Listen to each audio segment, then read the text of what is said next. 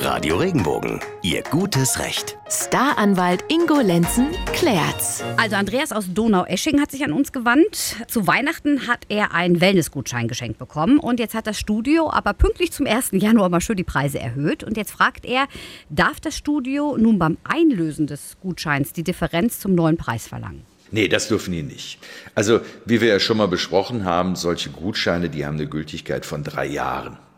Und wenn ich die im Jahre 2018, wenn ich diese Gutscheine da gekauft habe und bezahlt habe, dann ist das Unternehmen verpflichtet, für den Preis die versprochene Leistung zu liefern. Wenn die ab 1.1.19 dann ihre Preise erhöhen, dann können die das gerne für die neuen Wertgutscheine machen aber nicht noch einen Draufpreis für die alten verlangen. Das geht nicht. Da ist ein Vertrag abgeschlossen worden. Die haben versprochen, ihre Leistung für den Preis zu bringen und das auch für die nächsten drei Jahre. Sonst muss man diese Gutscheine ja nicht ausstellen.